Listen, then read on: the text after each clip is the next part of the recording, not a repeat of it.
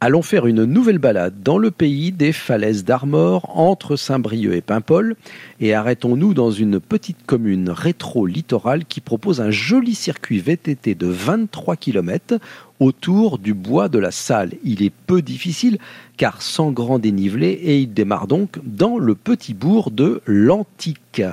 Le lieu était connu au XIIe siècle, il s'appelait alors Lanidique.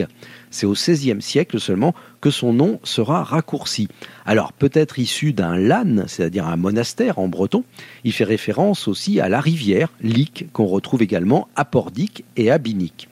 C'est d'ailleurs cette rivière qu'on longe un peu sur le circuit, notamment près de la fontaine aux moines. La principale découverte architecturale de cette balade se trouve à Notre-Dame de la Cour. C'est une superbe église qui est attribuée à Guillaume de Rosmadec vers la fin du XVIe siècle. Une inscription l'indique d'ailleurs sur son tombeau en granit de Kersanton situé dans le chœur.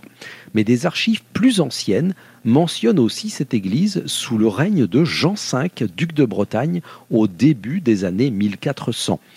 Le reste du circuit est assez nature, il contourne le joli bois privé de la salle en longeant le golfe 18 trous des Ajoncs d'Or.